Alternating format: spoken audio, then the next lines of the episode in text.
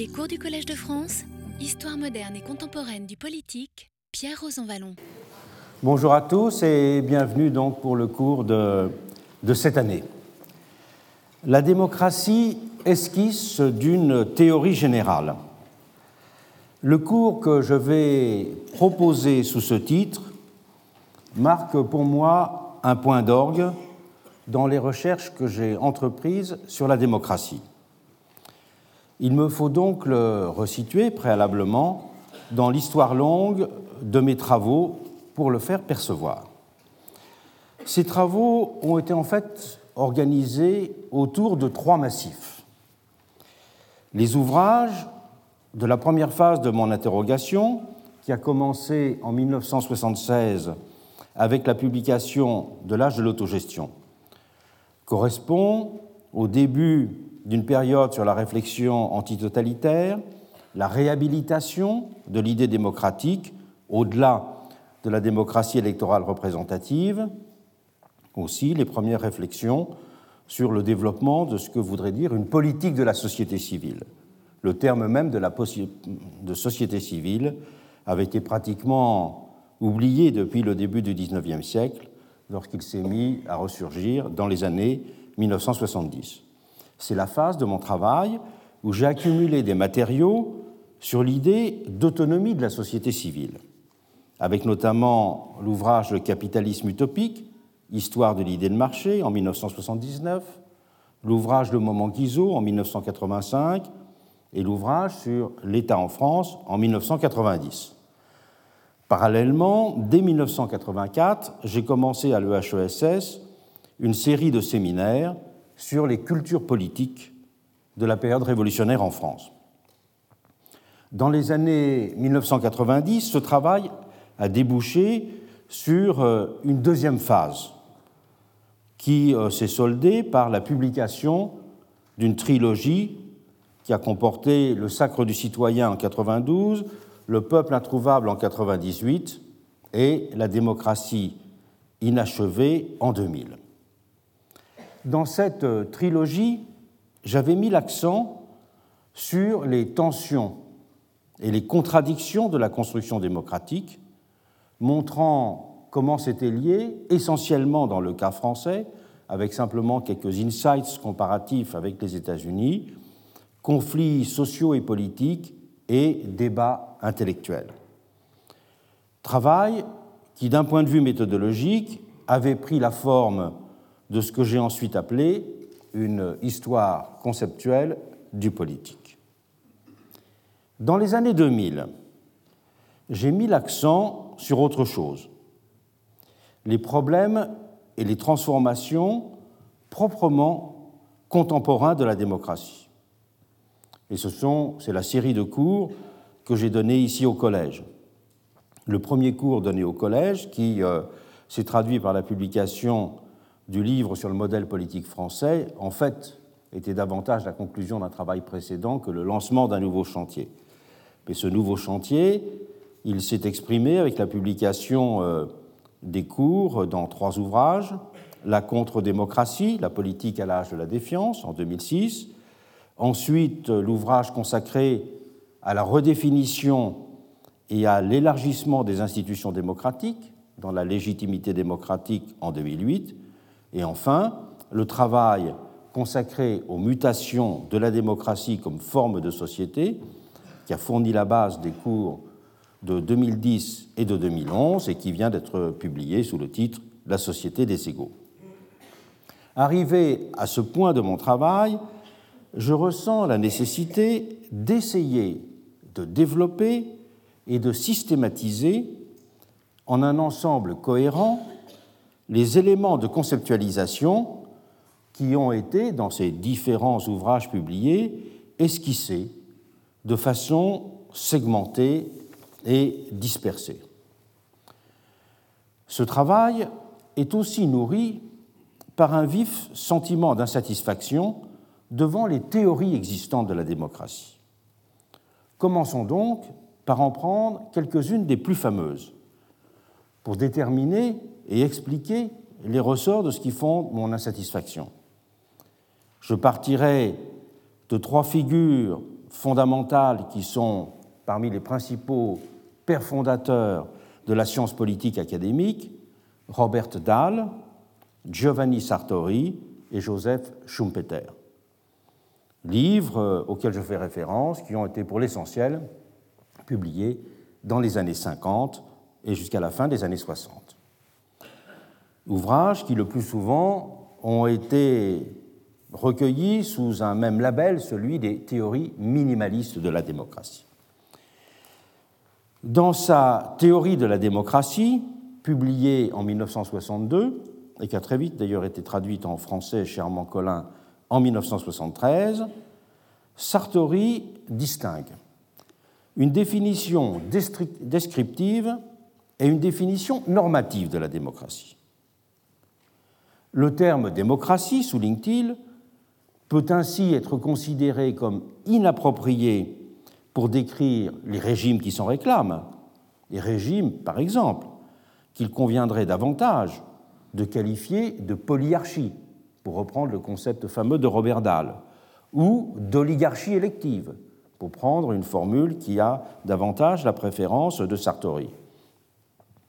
Mais même si ce terme de démocratie est inapproprié, en tout cas insuffisamment précis, pour décrire des régimes qui s'en réclament, il peut en revanche tout à fait convenir pour décrire des idéaux et des valeurs.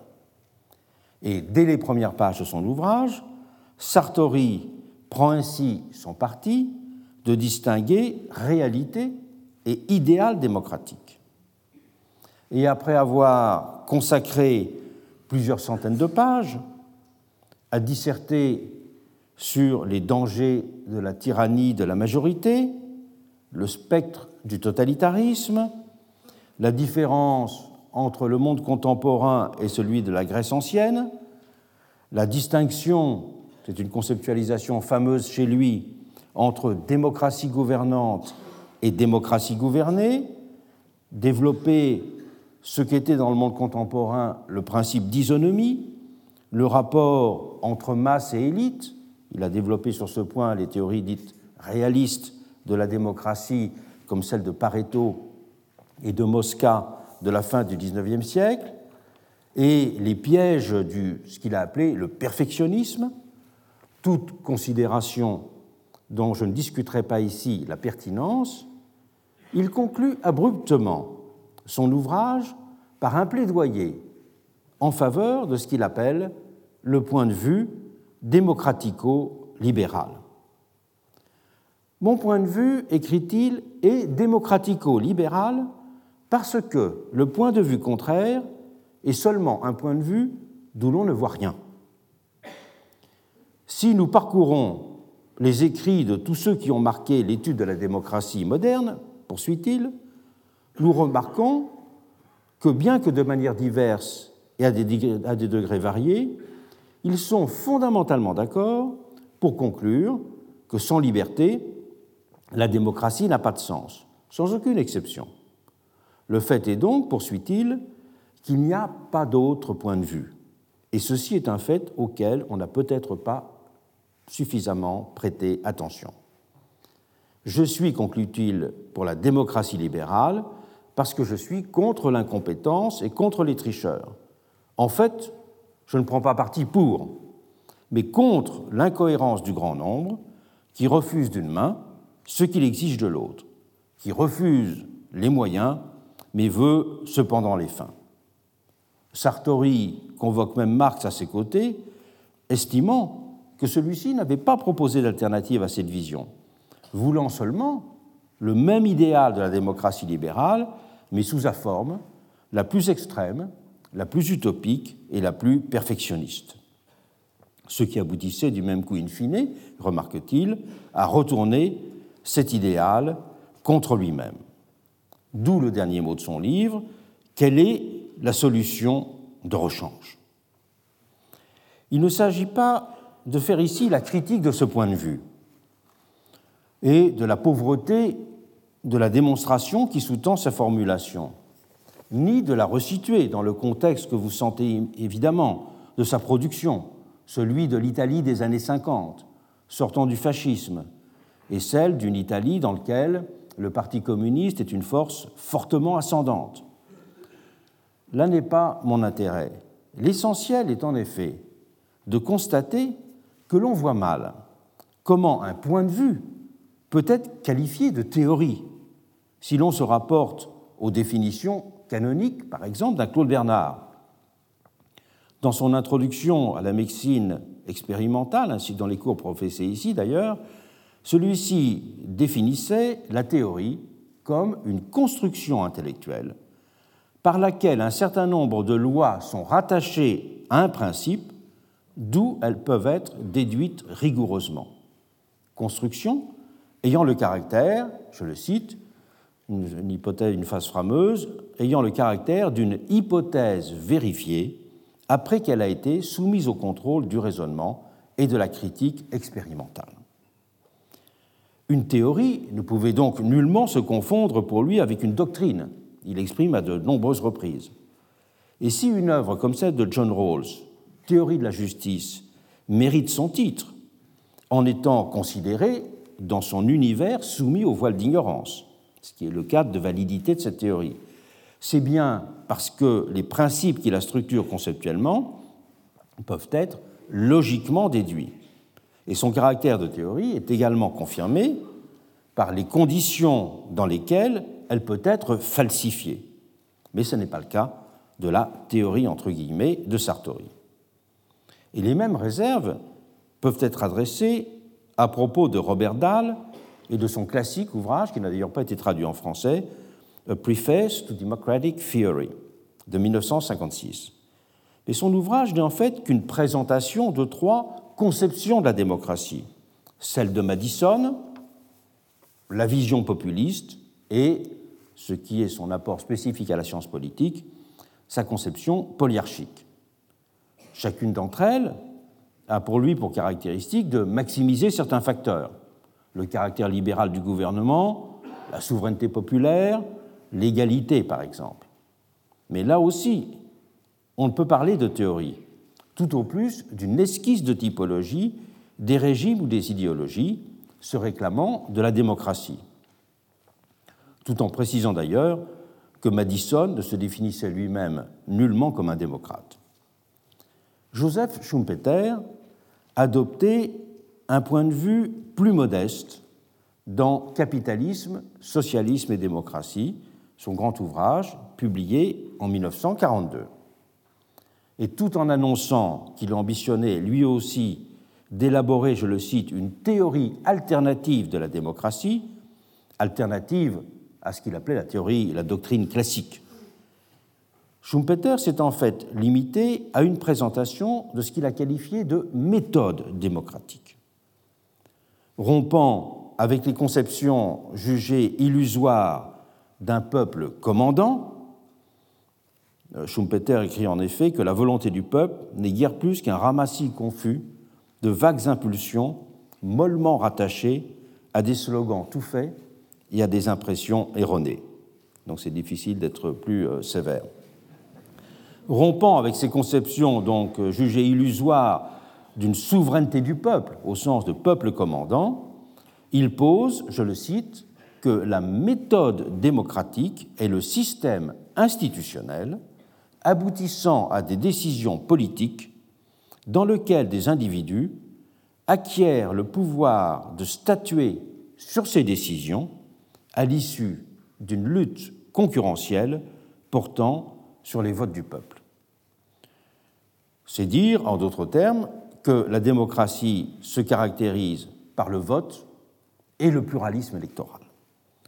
Le principe de la démocratie, poursuit-il, signifie alors simplement que les rênes du gouvernement doivent être confiées à ceux des hommes politiques qui disposent d'un soutien électoral plus puissant que celui de n'importe quel autre des équipes ou individus concurrents. L'élaboration d'une théorie ne devient donc possible chez Schumpeter qu'au prix d'une stricte réduction de la notion de celle de démocratie à la notion de méthode, et celle à celle de l'élection concurrentielle des dirigeants. Démocratie, résume-t-il, signifie en effet seulement que le peuple est à même d'accepter ou d'écarter les hommes appelés à le gouverner. On voit bien là la différence avec la conception classique dans laquelle le vote avait aussi pour fonction de désigner des représentants dont l'action était ensuite censée prolonger et démultiplier le sens. Pour Schumpeter, l'élection a un sens beaucoup plus étroit. Elle vise seulement à confier le pouvoir à des dirigeants. Donc il fait un pas considérable en passant de la notion de représentant à celle de dirigeant, de la notion de représentation à celle de gouvernement autorisé. Sur cette base, Schumpeter peut effectivement ouvrir la voie à une théorie de l'élection, mais théorie de l'élection qui ne saurait se confondre avec une théorie de la démocratie que si cette dernière est bien sûr définie dans ce sens très minimaliste, ce qu'on a qualifié de conception négative de la démocratie. Après Schumpeter, Karl Popper s'est engagé quelques années plus tard dans cette même voie. Nourri lui aussi d'une méditation sur le totalitarisme, son ouvrage de 1945, La société ouverte et ses ennemis, a proposé la vieille interrogation de Platon et de Rousseau sur qui doit gouverner par la simple recherche des moyens permettant d'éviter la violence et l'oppression dans les changements de gouvernement. Réaliser la démocratie, dit Popper, ne veut pas tant dire mettre le peuple au pouvoir que s'efforcer d'éviter le péril de la tyrannie. Le véritable problème de la démocratie consiste donc, conclut-il, à empêcher la dictature. On peut donc, sans danger, faire comme si le mot démocratie signifiait, dit-il, pouvoir du peuple. En signifiant que la démocratie a d'abord pour but d'empêcher la dictature, Popper appréhende donc le rôle des élections comme celui d'un simple tribunal populaire et non pas comme l'exercice direct d'une volonté. Cette approche minimaliste et négative de la démocratie a encore aujourd'hui ses fervents défenseurs. En témoigne notamment aujourd'hui l'œuvre contemporaine d'un Adam Pchevorsky, et je pense à son texte fameux Pour une défense de la démocratie minimale, ou encore à celle de Noberto Bobbio, bien qu'elle soit plus ouverte, décédée il y a quelques années.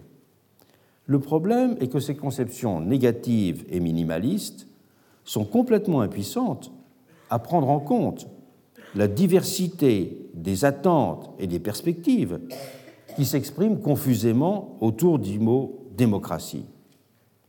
Diversité dont George Orwell expliquait qu'elle permettait à des visions concurrentes du monde de s'en prétendre chacune la plus fidèle servante, nul ne se trouvant privé de faire usage du mot démocratie en raison même de ses définitions variables. Penser la démocratie, c'est donc partir de cette confusion des mots, de cette indétermination. Bertrand de Jouvenel, dans un livre euh, qui est devenu un classique, Du pouvoir, histoire naturelle de sa croissance, disait que les discussions sur la démocratie, les argumentations en sa faveur ou contre elle, sont frappées de nullité intellectuelle car on ne sait pas de quoi on parle. Autant d'auteurs, autant de définitions, disait-il. Il faut bien partir de ce constat élémentaire, celui de la cacophonie des définitions de la démocratie. La démocratie apparaît en effet aujourd'hui comme un bien universellement désirable, mais tout à fait insaisissable. Et si le mot démocratie est universellement célébré, incarnant indéniablement aux yeux de tous les contemporains, sur quelque continent qu'il se situe, le régime politique le plus désirable, sa définition est bien loin de susciter le même accord. Dès lors du moins qu'on ne se contente plus des formules convenues et des paraphrases usuelles du type la démocratie et pouvoir du peuple. Il n'est même guère de mots dans la langue politique qui soit plus sujet à variation. D'où d'ailleurs la tendance permanente à toujours appuyer le mot démocratie sur la béquille d'un adjectif pour le qualifier de libéral, de populaire, de réel, de radical, de socialiste, de procédural. D'où aussi la difficulté constamment éprouvée de tracer la ligne de partage entre la démocratie et ses pathologies, les définitions de la démocratie par certains étant considérées par d'autres comme les définitions de sa négation. Et le mot démocratie apparaît ainsi à la fois comme une solution et un problème. Et cette coexistence a ceci de particulier qu'elle ne tient pas principalement au fait qu'elle serait un idéal lointain, utopique, sur lequel tout le monde s'accorderait, mais où il y aurait de nombreuses divergences, renvoyant à l'ordre des moyens à employer pour la réaliser. Bien loin de correspondre banalement à une sorte d'indétermination des voies de sa mise en œuvre, le sens du mot démocratie est en lui-même problématique, et ce caractère problématique participe de son histoire et de son essence. D'où le problème qui fait l'objet de ma réflexion et qui fonde ce cours. Peut-on faire la théorie d'un objet indéterminé? Peut-on faire la théorie d'un objet sur la caractéristique duquel les définitions les plus divergentes s'opposent? La réponse à cette question est clairement négative. Une théorie doit en effet avoir une portée universelle et s'imposer à tous les esprits. Elle doit aussi permettre une réinterprétation unifiée des étapes historiques précédentes de la considération du phénomène concerné. L'idée du travail qui fonde ce cours est d'essayer de dépasser cette impossibilité en proposant d'élaborer non plus une théorie de la démocratie, mais une théorie de l'indétermination démocratique, c'est-à-dire des éléments qui structurent son caractère aporétique. C'est le basculement conceptuel que je propose d'accomplir. Ce projet d'élaborer une théorie de l'indétermination démocratique se lie pour moi à une certaine façon d'histoire, d'écrire l'histoire de la démocratie, que j'essayais de mettre en œuvre dans des ouvrages précédents. Celle-ci partait en effet aussi du constat que la définition de la démocratie restait toujours ouverte et controversée que la démocratie se présentait comme un régime toujours marqué par des formes d'incomplétude et d'inaccomplissement, qui ne pouvaient jamais être réduits à une formule simple dont on pourrait facilement détenir la clé. L'histoire conceptuelle du politique à laquelle j'ai fait référence et que j'ai développée a pour cela impliqué de suivre en permanence le travail des apories constitutives des expériences démocratiques. Il s'est agi de reprendre le fil des perplexités, des interrogations et des tâtonnements pour saisir l'histoire en train de se faire comme poursuite d'une expérience. Cela m'a conduit à une histoire que l'on peut qualifier de compréhensive, dans laquelle intellection du passé et Interrogations sur le présent ont participé dans son cadre d'une même démarche. C'est avec le même souci méthodologique que j'entreprends d'esquisser cette théorie de l'indétermination démocratique. Mais avant et pour se lancer dans cette entreprise, il convient de commencer par définir cette notion d'indétermination et d'en préciser les différentes figures. Il faut tout d'abord préciser que je comprends cette notion d'indétermination dans un sens différent de celui que lui ont donné deux auteurs importants, Claude Lefort et Hans Kelsen. Partons de la façon dont Claude Lefort a parlé d'indétermination démocratique. La démocratie, a écrit Claude Lefort, s'institue et se maintient dans la dissolution des repères de la certitude. La démocratie inaugure, je continue à le citer, une histoire dans laquelle les hommes font l'épreuve d'une indétermination première quant au fondement du pouvoir, au fondement de la loi et au fondement du savoir, ainsi qu'au fondement de la relation de l'un avec l'autre, sur tous les registres de la vie sociale. C'est donc à une définition très large de l'indétermination que Claude Lefort fait la référence. Celle-ci renvoie en effet, dans cette citation, au fait d'un monde dans lequel l'ordre social n'est plus considéré comme fondé en nature ou régi par des puissances surnaturelles. L'indétermination ne fait donc dans ce cas de figure que caractériser la modernité en général, c'est-à-dire l'avènement d'un monde qui est pensé à la fois comme séculier et comme artificiel. La démocratie n'est donc pas entendue chez Claude Lefort au sens étroit d'un type de régime politique. Elle désigne de façon plus large l'état social d'un monde contraint de s'auto-instituer.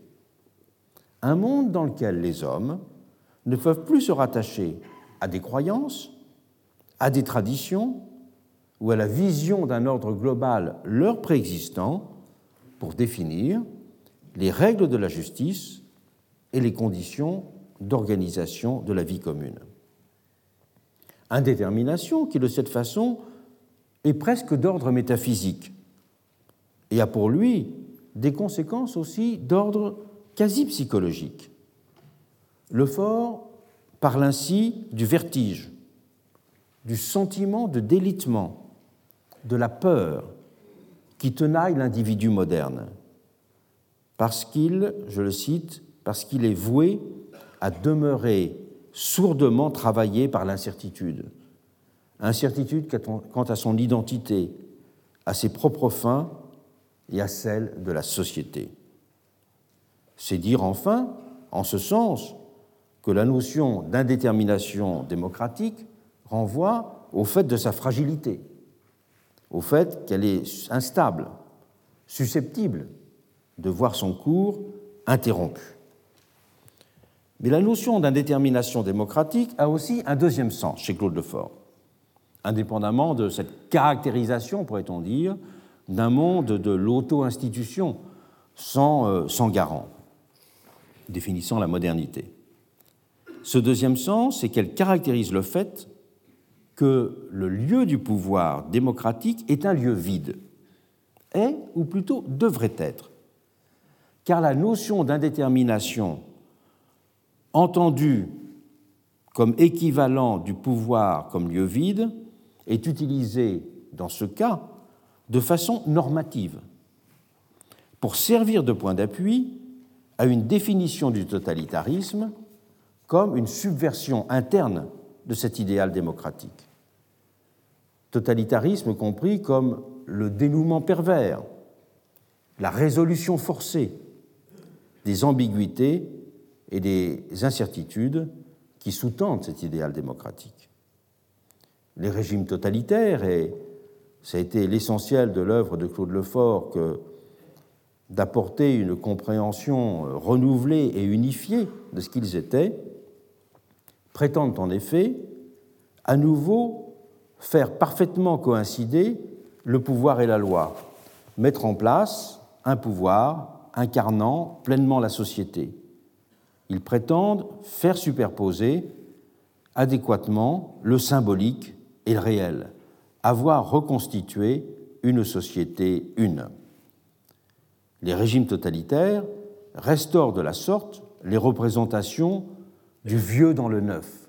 Ils font ressurgir dans le monde moderne des catégories du théologico-politique. Cette analyse de Claude Lefort, qui était liée à tout un ensemble de textes sur le théologico-politique, ont été d'une certaine façon également reprises par Louis Dumont. Louis Dumont, dans ses essais sur l'individualisme, une perspective anthropologique sur l'idéologie moderne, a lui aussi proposé une analyse du, totalitarisme comme ressurgissement, remobilisation des catégories descriptives des sociétés de corps dans les sociétés modernes d'individus. Donc de ce point de vue-là, l'indétermination pensée par le fort, c'est à la fois une définition de la modernité comme monde sans garant et une définition normative de la démocratie comme devant constituer le pouvoir en un lieu inappropriable, en un lieu où nul ne puisse prétendre y faire coïncider le savoir, le pouvoir et la loi. Quant à Kelsen, dans la démocratie, sa nature et sa valeur, il considère également de façon normative l'indétermination comme une qualité démocratique, mais dans un sens plus limité, d'ordre épistémologique. Il s'agit pour Kelsen de souligner que le régime démocratique est indissociable d'un certain relativisme en matière de conviction politique et qu'il implique de se mettre à distance de toute prétention à posséder ou à réaliser une forme de vérité. L'indétermination est donc chez lui l'expression d'un scepticisme philosophique. Et la démocratie est pour lui le régime qui prêche le scepticisme, qui repousse l'absolu, ce qui conduit à repousser l'idée que pourrait vraiment être déterminée une volonté générale.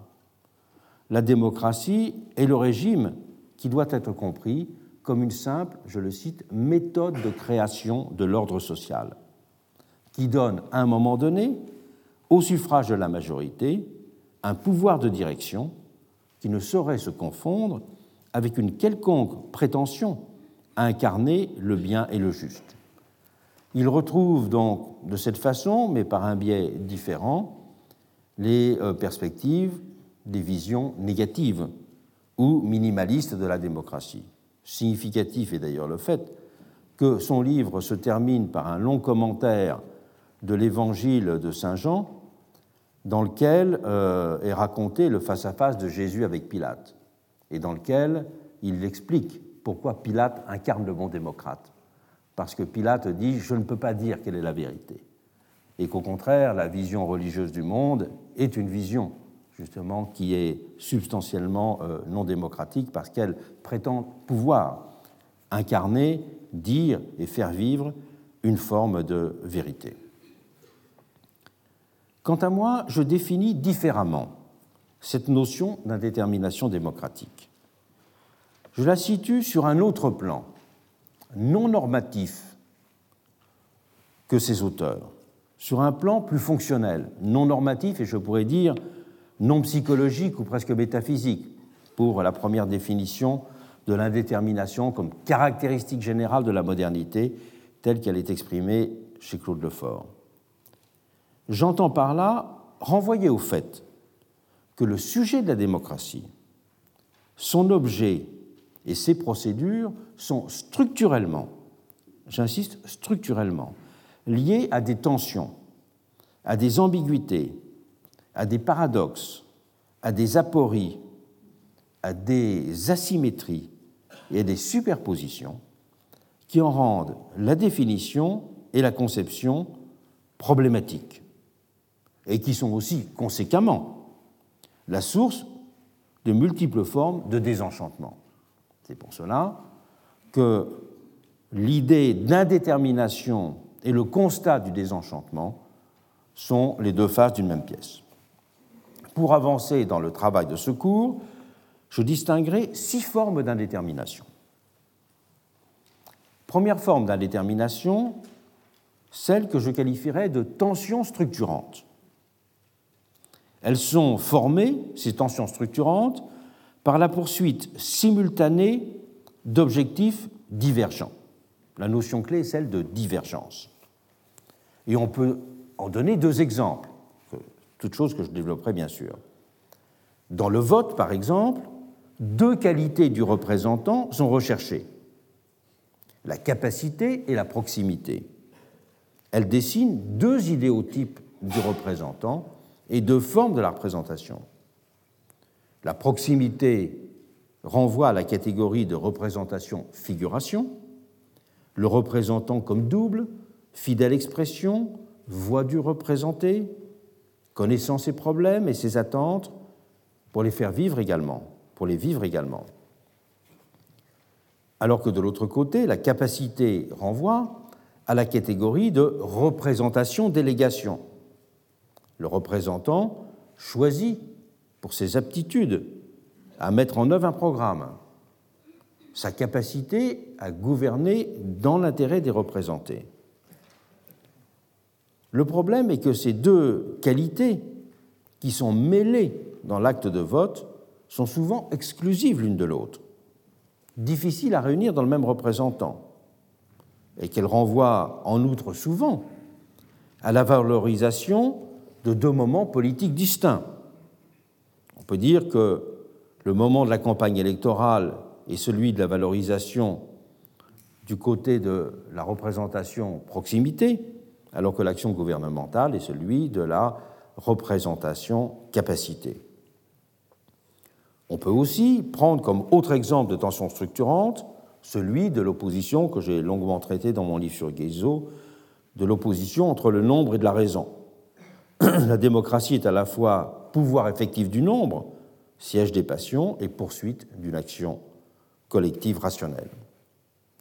Deuxième catégorie, les ambiguïtés constituantes.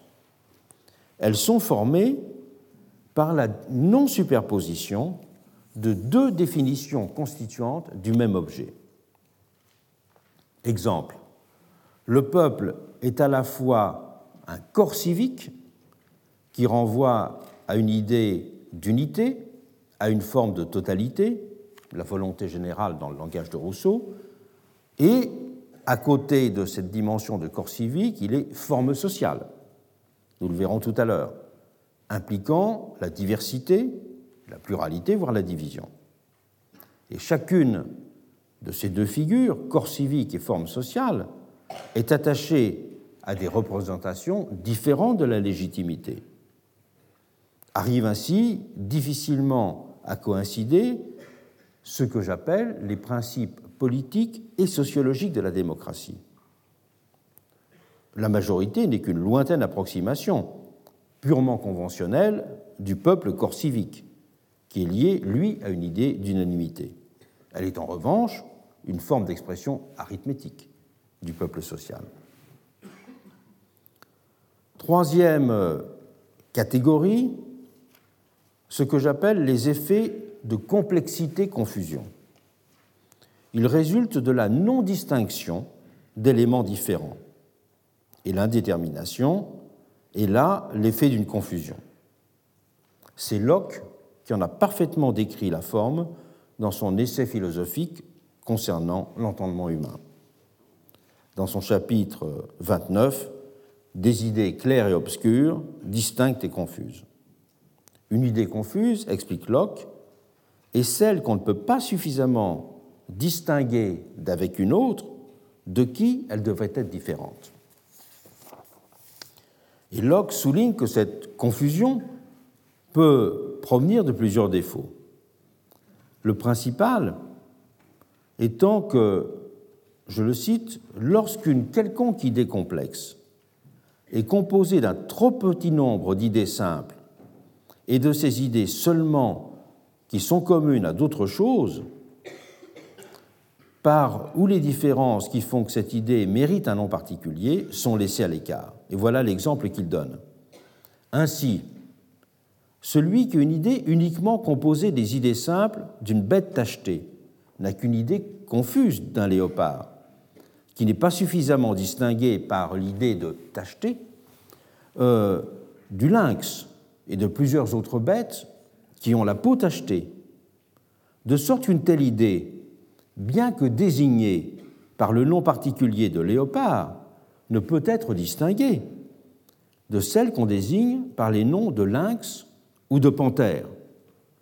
et elle peut aussi bien recevoir le nom de lynx que celui de léopard. Et donc, il faut apporter un supplément d'information ou un supplément de conceptualisation pour euh, distinguer ces trois éléments Eh bien, on peut dire la même chose des idées politiques confuses.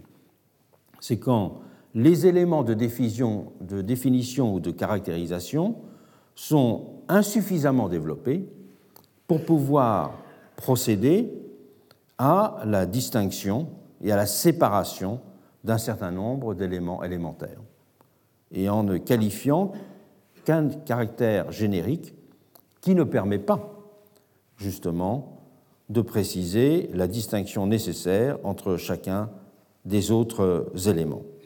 Donc c'est ce rapport, euh, pourrait-on dire, de la complexité à la simplicité.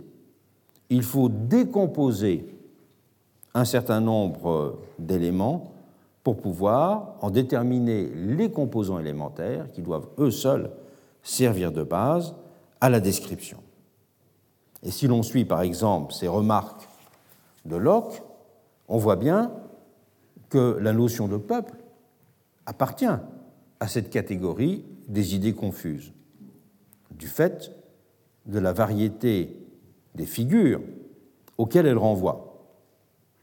Outre la non-superposition du peuple corps civique et du peuple forme sociale que nous avons précédemment mentionné, il conviendrait ainsi de distinguer au minimum, ce sera l'objet de la leçon de tout à l'heure, le peuple arithmétique électoral, le peuple événement, le peuple histoire, le peuple principe, différentes notions qui sont d'une certaine façon écrasées et euh, inaperçues par l'emploi du mot unique peuple.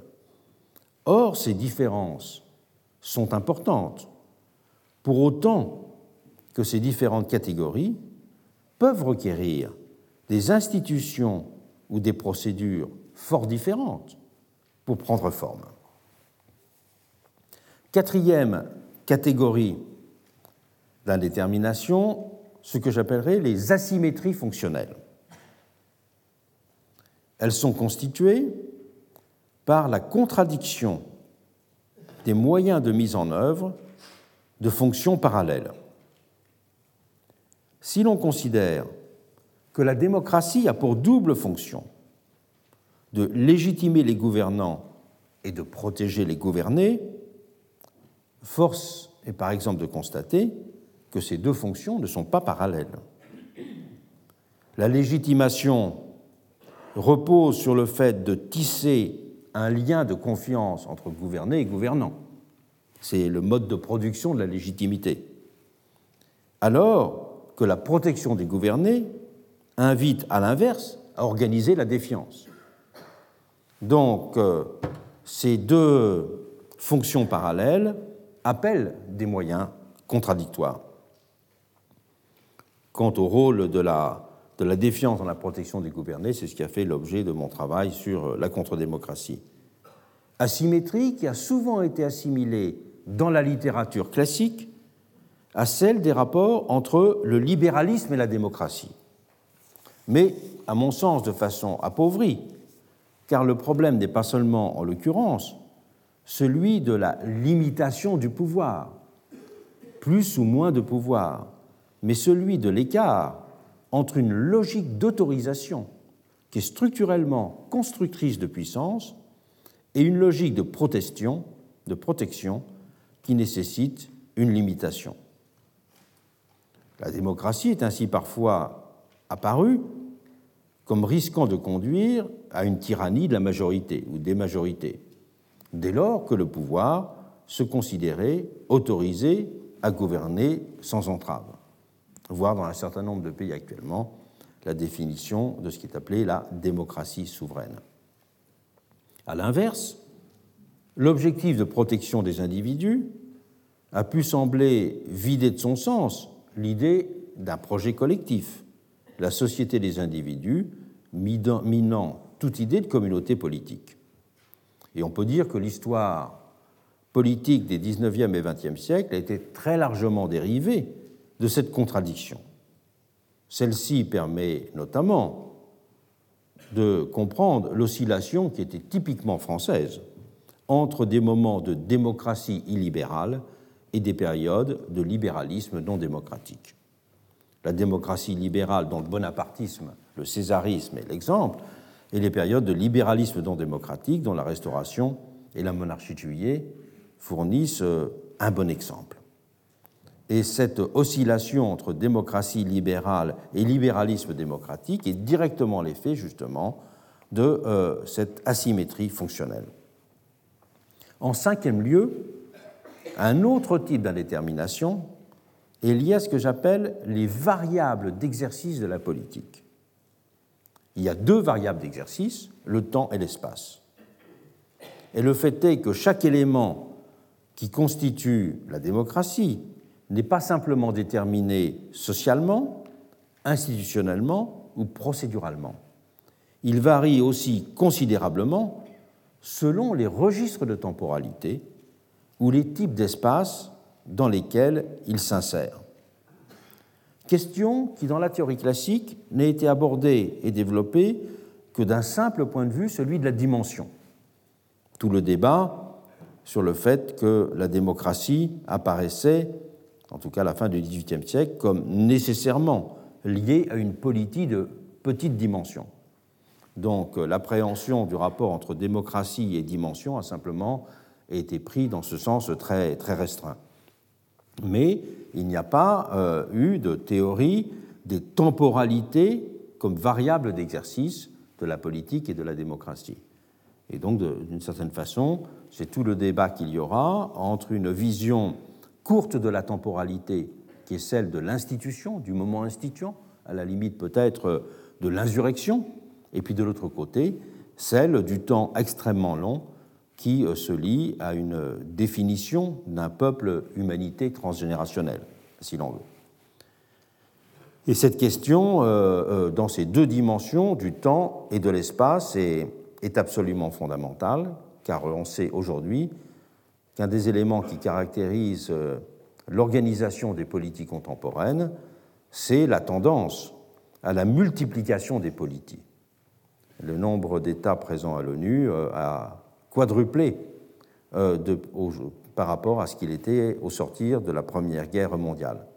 Alors même d'un autre côté qu'existent euh, des pays gigantesques comme l'Inde et, la, et la Chine. Sixième caractéristique de l'indétermination, une indétermination qui tient à la pluralité des formes et des domaines. La démocratie est évidemment un type de régime politique, mais elle définit aussi des formes d'activité civique, au-delà de la seule participation électorale, des formes de délibération, de prise de parole, d'information, de participation, d'implication, de manifestation. En second lieu, elle est aussi une forme de société, fondée sur le projet d'ériger un monde d'égaux et appliquer à chacun de ces trois grands domaines, institutions, modalités d'activité civique et formes de société, l'idée démocratique requiert des instruments spécifiques de mise en œuvre. On ne peut donc la penser qu'en précisant là où les dimensions auxquelles on se réfère. On ne peut donc également en parler en ne se référant qu'à une seule d'entre elles. Ces différentes formes de l'indétermination démocratique expliquent que la démocratie puisse être un concept essentiellement contesté, qui fait l'objet de querelles permanentes de définition. Et cette indétermination est d'autant plus agissante qu'elle est en permanence entretenue et même recomposée par les conflits d'intérêts, les oppositions idéologiques, les peurs et les attentes des groupes et des individus. Cette typologie que je viens très rapidement d'esquisser des indéterminations démocratiques n'est encore que l'esquisse d'un work in progress. Mais elle donne déjà un premier cadre à ce travail, et elle donnera en tout cas son cadre au cours. Elle suggère bien aussi que les définitions que l'on appelle minimales en évacuent par construction la portée. Et plus largement, c'est l'histoire même du mot, avec toutes les réductions qui l'ont accompagné, qui est le reflet de ces indéterminations et de leur jeu. Les pathologies de la démocratie peuvent, quant à elles, être analysées dans leur variété comme des formes de réduction artificielle et ou de conjuration de ces différentes catégories d'indétermination. C'est le cas, nous allons le voir, pour les théories minimalistes.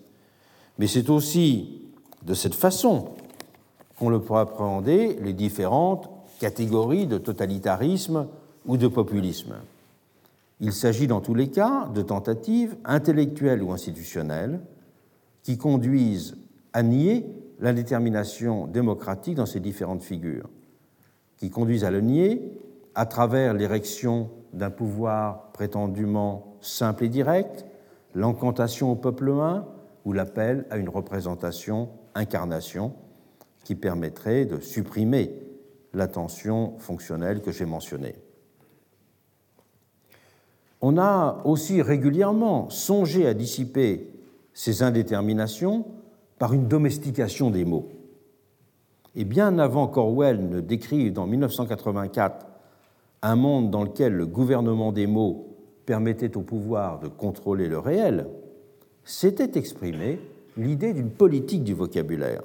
C'est particulièrement net pendant la Révolution française. Certains déploraient, par exemple, euh, à l'instar de Rabot-Saint-Étienne, qu'il y ait une pauvreté de la langue pour exprimer les idées politiques absolument neuves pour la masse de la nation. Et on craignait alors, c'est quelque chose qu'on trouve dans beaucoup de discours révolutionnaires, de se laisser abuser par les mots, par les démagogues de tout poil, prompts à se saisir des mots pour en forcer le sens et égarer de cette façon les esprits. Constat simultané d'une difficulté à exprimer une ambition radicalement neuve et hantise d'une récupération ou d'un dévoiement.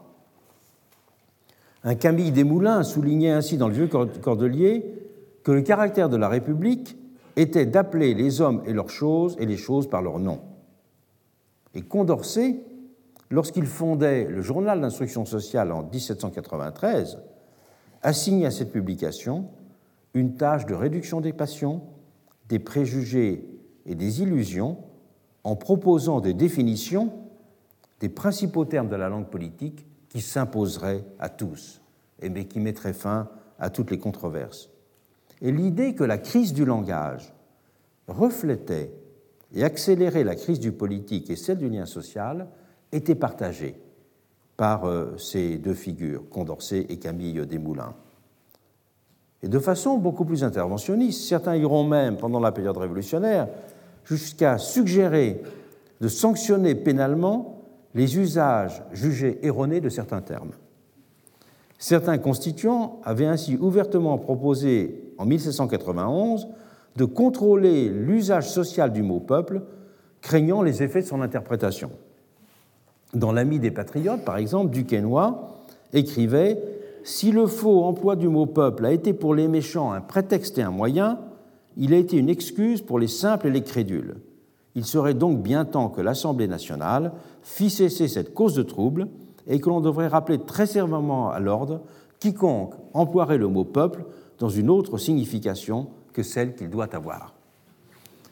Et dans une note euh, très étonnante, adressée en endroit au comité de salut public, toujours sur cette question, le véritable sens du mot peuple, on peut lire La confusion des mots entraîne nécessairement la confusion des idées. Et jusqu'ici, on voit des écrivains, des journalistes, des rapporteurs de comités parler du peuple, d'une commune, d'une section, d'un canton. Or, ils pensent que là où ils disent qu'est le peuple, le peuple est là véritablement. Ce n'est pas le cas. La Convention devrait donc prévenir le retour de semblables écarts en apprenant à ceux qui l'ignorent ou qui affectent de l'ignorer pour égarer leurs citoyens, premièrement, que le véritable sens, la seule acception du mot peuple est la collection générale de tous les individus. Deuxièmement, que le mot peuple, dont on est presque forcé de se servir en bien des circonstances, pour exprimer la totalité des citoyens qui composent telle commune, telle assemblée, etc., n'est dans le fait qu'une section du peuple. Enfin, que c'est au peuple pris collectivement qu'appartient la vraie souveraineté, d'où il résulte que le souverain est essentiellement un et indivisible, et que l'on doit sévèrement rappeler à l'ordre tous ceux qui n'entendraient pas le peuple dans ce sens précis. Et plus tard, c'est le thème de l'éducation de la démocratie qui jouera le rôle central que l'on sait dans tout le XIXe siècle, qui s'inscrira dans euh, la même euh, perspective d'une politique rationalisée et apaisée par l'adéquation entre les mots et les choses. Mais c'était, là encore, rêver d'une démocratie débarrassée de ces indéterminations structurantes. Et la pensée implique donc de partir de ces indéterminations. D'où l'idée de secours, qui est de prendre au sérieux l'indétermination démocratique et de penser la démocratie à partir d'elle. Nous étudierons donc, dans le cours de cette année, successivement un certain nombre d'exemples de, ces catégories d'indétermination que j'ai mentionnées. Je commencerai dès tout à l'heure en parlant de l'indétermination de la notion de peuple. La semaine prochaine, je parlerai de l'indétermination de la notion d'élection. Je traiterai ensuite des variables d'exercice, parce que c'est un point qui est souvent euh. Et euh, je montrerai également comment l'histoire du mot démocratie retrace d'une certaine façon à l'envers euh, euh, l'histoire et les formes de cette indétermination. Je montrerai quand même tous les débats sur la façon d'écrire l'histoire de la démocratie, en emprunte aussi et en révèle aussi d'une certaine façon le, le, contenu. Et donc je consacrerai un cours à l'histoire du mot démocratie et un autre cours au débat sur les conditions d'écriture d'une histoire de la démocratie pour savoir notamment quand elle avait commencé et sous, sous quels auspices et dans quelles conditions elle avait progressé ou elle avait, euh, elle avait régressé. Donc voilà quel sera le plan du cours cette année, une exploration par l'exemple d'un certain nombre de ces indéterminations. Le cours de l'an prochain sera, lui, euh, consacré euh, à l'étude des conditions dans lesquelles se sont développées des tentatives de résolution forcée de ces indéterminations. Ce sera donc une théorie non plus de l'indétermination démocratique, mais une théorie de la réduction de ces indéterminations.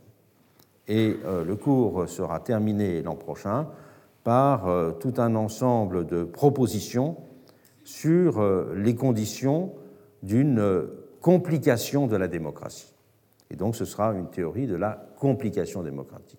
Donc je ne proposerai pas de théorie de la démocratie, mais une théorie de l'indétermination démocratique, une théorie de la simplification démocratique et une théorie de la complication démocratique.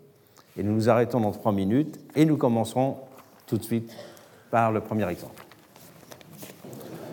Avant de, avant de recommencer, je vous précise, je ne sais pas où c'était affiché, que le séminaire qui fait suite à ce cours est consacré cette année, euh, les circonstances euh, m'y ont fait penser à l'élection et au vote. Et que nous écouterons un certain nombre de spécialistes venant nous présenter des travaux et des recherches récemment publiés sur les questions du vote, qui iront de la question du vote à Rome. Virginie Hollard euh, a publié un travail très intéressant sur euh, euh, le vote comme rite politique dans la Rome républicaine et aussi la Rome du Principat. Nous aurons un exposé sur le passage de la notion de seniorité à celle de majorité au Moyen Âge, et bien sûr des choses plus contemporaines sur les formes de la démobilisation électorale, les, débats sur le, sur le tirage au sort, le jugement majoritaire, etc. Donc je commence maintenant à rentrer, après cette euh, introduction méthodologique, si je puis dire, à rentrer dans le vif du sujet en traitant simultanément, en analysant simultanément un certain nombre de formes de l'indétermination démocratique. La première forme d'indétermination que je vais traiter est celle qui tient à la difficulté de définir le sujet même de la démocratie, le peuple. Difficulté qui a une longue histoire, car elle s'est d'abord liée au XVIIIe siècle à l'oscillation entre la notion de plebs et celle de populus. À l'âge des, révolutions américaines et françaises, elle a ensuite résulté de l'appréhension euh, entre une conception juridique ou philosophique d'un côté du peuple, j'ai fait référence tout à l'heure, comme corps civique indivisible, et la considération sensible du cœur social. Tension entre, disons, un peuple mouvement et un peuple condition. Mais au-delà de cette tension, c'est l'appréhension sociologique même de ce dernier peuple condition qui est problématique dans une société d'individus, société qui est largement désubstantialisée. On est alors réduit à le saisir, ce peuple, en les décomposant sous les espèces d'une addition de ce que j'appellerais ces manifestations, ces apparitions ou ces figures. Rappelons d'abord le contexte dans lequel a été posée dans la période révolutionnaire française et américaine la question de la définition du nouveau souverain. En effet, cette idée de souveraineté du peuple ne pouvait prendre sens que si le peuple était considéré comme figure de la totalité sociale. Mais cela n'avait rien d'évident à la fin du XVIIIe siècle. L'encyclopédie de Diderot et d'Alembert, je le rappelle, notait dans le bref article consacré au mot peuple non collectif difficile à définir. Parce qu'on s'en forme des idées différentes dans les divers lieux, dans les divers temps et selon la nature des gouvernements. Abattu par cette difficulté, l'article est un des plus courts de l'encyclopédie. La notion de peuple était en effet alors très ambivalente, oscillant entre un sens politique objectif, tel qu'on le voyait par exemple dans la littérature euh, philosophique, celle de Rousseau, celle de Hobbes, le peuple-nation, corps social, et un sens sociologique péjoratif, le peuple populace, foule ignorante et aveugle, le populus d'un côté, la plebs de l'autre. Et le peuple constituait, dans le meilleur des cas, dans ces années 1750 euh, à 1780, une sorte d'énigme anthropologique alliant une brutalité primitive à la, manifestation épisodique d'une richesse morale cachée, inquiétant et troublant, au même titre que les sauvages des autres mondes. Et l'abbé dans son ouvrage fameux, Dissertation pour être lu, la première sur le vieux mot de patrie, la seconde sur la nature du peuple, était alors bien isolé pour concevoir le peuple comme, je le cite, l'état général de la nation, simplement opposé à celui des grands et des nobles. La plupart des philosophes du XVIIIe siècle, même les plus progressistes, ont en effet eu une approche plus anthropologique ou culturelle que politique ou même sociale du peuple. Derrière les classes laborieuses, c'est en effet presque toujours le spectre de la canaille, de la populace, de la multitude, de la pléthore qu'ils voyaient se profiler et qu'ils redoutaient même s'ils envisageaient parfois la possibilité d'une future transfiguration, ils identifiaient presque tous le peuple présent à la plèbe menaçante ou à la multitude gouvernée par les passions les plus immédiates. Diderot écrit ainsi dans l'article Multitude de l'encyclopédie Méfiez-vous du jugement de la multitude dans les matières de raisonnement et de philosophie, sa voix est celle de la méchanceté, de la sottise, de l'inhumanité, de la déraison et du préjugé. La multitude, concluait-il, est ignorante et hébétée. Et Rétif de la Bretonne décrivait de son côté, dans l'Andrographe, un ouvrage très intéressant d'ailleurs, la populace, je le cite, comme une espèce de gros animal priver Dieu d'oreilles, de goût et de sentiments, qui n'existent que par le tact et qu'on ne conduit que par ce cinquième sens. C'est une masse d'individus à qui on persuade ce qu'on veut, qui n'a de volonté que celle d'autrui, qui pense qu'on lui fait penser pour son bien, contre son bien, n'importe. Pour ces auteurs, le peuple finissait presque par incarner une altérité radicale dans le social, se rapportant presque davantage à l'ordre de la nature qu'à celle de la société. Voltaire, dans ses lettres philosophiques, en parlait comme étant composé d'animaux au-dessous de l'homme, espèces de bétail qu'on vend et achète avec la terre. Tandis que Marivaux l'assimilait à une mer agitée. Le peuple populace a occupé ainsi une place équivoque dans toute cette littérature, à la lisière de l'humanité. Et les philosophes qui, instruisaient le procès de l'absolutisme et qui aspiraient à la réalisation d'un état de droit n'en imaginaient pas moins le peuple sous les espèces d'une sorte de préhumanité, d'une population restée dans l'état de nature, gouvernée par les instincts et les besoins. La distance entre le peuple et les élites n'était donc pas seulement culturelle ou même économique pour ces dernières, elle était d'ordre anthropologique. L'idée d'égalité politique n'était donc même pas pensable dans ce contexte. Y a-t-il donc eu une rupture révolutionnaire? Les constituants d'Amérique et de France ont-ils rompu avec cet imaginaire négatif du peuple? Ils n'appartiennent certes plus à l'ancien univers de la distinction aristocratique, univers de la distinction aristocratique auquel adhérait implicitement nombre de bons esprits du XVIIIe siècle.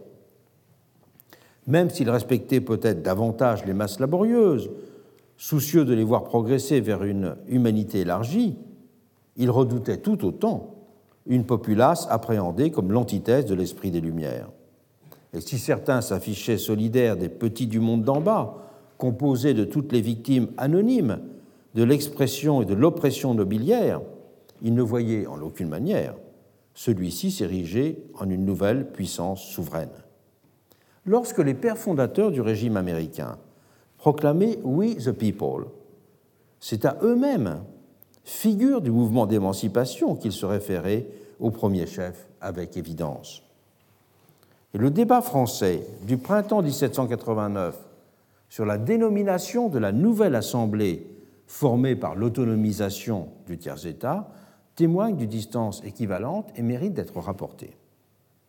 Lors de la discussion qui s'était ouverte à Versailles le 14 mai 1789 sur la constitution de la nouvelle Assemblée, il fallait lui trouver un nom à cette nouvelle Assemblée. Et plusieurs formulations avaient été suggérées. Le retour au vocable d'États généraux avait été évoqué par certains, mais vite rejeté. La proposition juridiquement ciselée par Sieyès d'assembler des représentants connus et vérifiés de la nation française avait été écartée pour son manque de lisibilité immédiate et son inadéquation à convenir au-delà du moment présent. Avec son sens de la formule, Mirabeau avait alors simplement estimé qu'assembler des représentants du peuple français aurait l'avantage de la force et de la simplicité. Mais il avait significativement été vivement critiqué par plusieurs des voix qui allaient devenir parmi les plus influents de la Constituante. Touré, le grand, grand réformateur euh, du droit en France et des institutions judiciaires, l'avait ainsi attaqué, considérant, je le cite, que le mot peuple embrassait trop ou trop peu. Si par le mot peuple, avait-il dit à Mirabeau, vous entendez ce que les Romains appelaient plebs, vous admettez dès lors la distinction des ordres, nous pouvons l'admettre. Si à ce mot répond celui de populus, vous étendrez trop loin le droit et l'intention des communes. Et Targé, lui aussi une grande figure de la Constituante, avait regretté que le mot peuple, je le cite, soit un mot qui se prête à tout. Tranchant, le mot peuple ne remplit pas notre idée. Et euh, Targé, Touré avait été largement suivi. L'Assemblée n'avait pas adopté la proposition de Mirabeau et avait adopté le vocable d'Assemblée nationale, écartant toute référence au peuple. En France comme aux États-Unis, le terme de peuple finira cependant par s'imposer, mais l'ambiguïté ne sera pas levée pour autant. C'est en effet d'abord un peuple-nation qui sera consacré dans un rapport laissé équivoque avec son double sensible. Hobbes et Rousseau avaient ouvert la voie pour faire de ce peuple forme politique la figure fondatrice de la politique moderne. Et le premier, Hobbes, avait pris soin de le distinguer de l'idée de multitude, la multitude étant un ensemble qui fait nombre sans unité, tandis que le peuple auquel Hobbes se référait était structurellement un, était une personne morale, dotée d'une volonté elle-même une. Et tout en repoussant le contrat de soumission de Hobbes, Rousseau s'inscrira dans la même vision d'un peuple compris comme une idéalité politique et non comme une réalité sociologique. D'où sa distinction, très simple, de la volonté générale et de la volonté de tous. La volonté générale renvoie à l'idée d'un peuple corps civique qui ne se confond pas avec une assemblée matérielle de citoyens. Le souverain est le corps politique comme entité et non pas le peuple sensible. Et significativement, pour Rousseau, il n'y a pas un peuple qui se réunirait pour conclure un pacte social, mais c'est à l'inverse le pacte social qui donne naissance à un corps moral et collectif et le dote d'une personnalité propre et d'une volonté unique. Bien sûr, l'équivoque n'en subsiste pas moins chez lui, puisqu'un vocabulaire d'ordre sociologique, il emploie à de nombreuses reprises le terme les associés, où les volontés particulières continuent d'affleurer en permanence sous sa plume. Et cette ambiguïté, qui est permanente chez Rousseau, restera structurante dans la formation de la politique démocratique moderne, épousant d'ailleurs pour une large part l'écart séparant une vision élitiste de la démocratie et son appréhension populaire. La première de type constructiviste, la seconde littérale. Dans la France de 1789, comme dans l'Amérique de 1787, c'est cependant bien le peuple corps qui est consacré comme souverain. Je rappelle euh, bien sûr que la façon dont on lisait Rousseau à l'époque n'est pas la façon dont on le lisait aujourd'hui et que la lecture constructiviste de Rousseau n'était pas une lecture du XVIIIe siècle. Et que dans cette France de 89 et l'Amérique de 87, il sera célébré, dans le cas français, sous les espèces de la nation. C'est la nation qui sera la figure du peuple totalité politique. Sieyès dira fameusement Les véritables rapports d'une constitution politique sont avec la nation qui reste plutôt qu'avec les besoins de la génération qui passe, avec les besoins de la nature humaine communs à tous, plutôt qu'avec les différences individuelles. C'était donc euh, construire le sujet politique comme euh, dépassant les existences euh, évidentes et sensibles. Et celui qui a tiré les conséquences logiques de cette vision révolutionnaire, qui l'a développée jusqu'au bout, c'est le grand juriste de Malberg. De Malberg, dans sa contribution à la théorie générale de l'État, a proposé d'analyser le droit positif français comme fondé sur le système de la souveraineté nationale et non pas de la souveraineté populaire. Et cette distinction entre souveraineté nationale et souveraineté populaire est la, pointe de, de l'œuvre de Karine Malberg. La discussion était en effet fondamentale à ses yeux. Alors que la souveraineté populaire fait référence à un vœu immédiat, un vœu qui serait formulé par des citoyens, qui serait matériellement observable. La souveraineté de la nation, elle, n'existe que sous les espèces d'une construction indissociablement intellectuelle et politique. Elle a, en d'autres termes, besoin d'un organe pour être formulée et exprimée.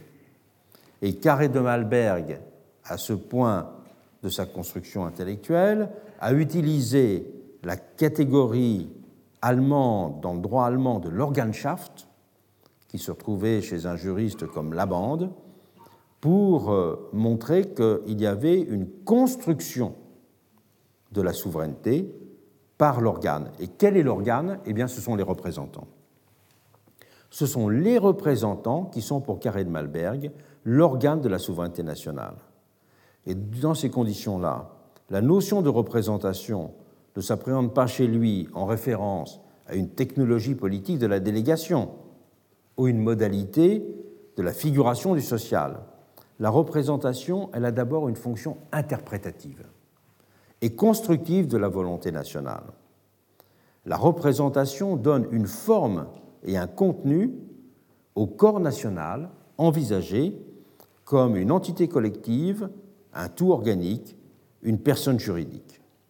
Et c'est ce qui fondait logiquement, aux yeux de Karine Malberg, le principe du caractère indivisible et inappropriable de la souveraineté, auquel faisait référence la Constitution de 1791, disant la souveraineté est une et indivisible. Elle appartient à la nation, aucune section du peuple ni aucun individu ne peut s'en attribuer l'exercice. C'était dire que cette souveraineté qui appartient à la nation n'est pas l'addition des sections du peuple et n'est pas l'addition des individus. Et les constituants de 1791 pensaient bien dans ces termes, mais ils n'avaient pas encore aussi clairement formulé les choses, tant cette vision de la représentation organe restait en effet chez eux indissociable d'une appréhension aristocratique du phénomène représentatif. Considérer que les représentants étaient des interprètes et non pas des traducteurs était encore difficile à formuler euh, à l'époque. Et les conventionnels, bien que plus radicaux et démocrates, si l'on veut, que les constituants, continueront eux aussi à se considérer comme le véritable corps du peuple.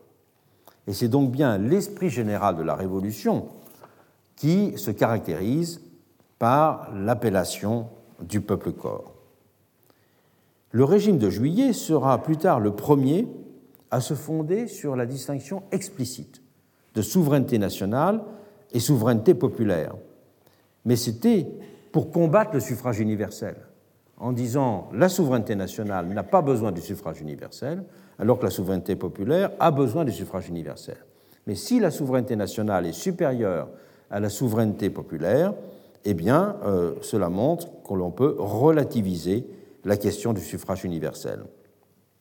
Mais à l'inverse, c'est justement l'évidence de la revendication du suffrage universel qui rendra ensuite difficile la compréhension de cette opposition, renvoyant durablement l'idée de peuple à cette tension constituante entre corps civique et forme sociale. Le peuple-nation ne parvint cependant jamais pendant la Révolution à se substituer au peuple social.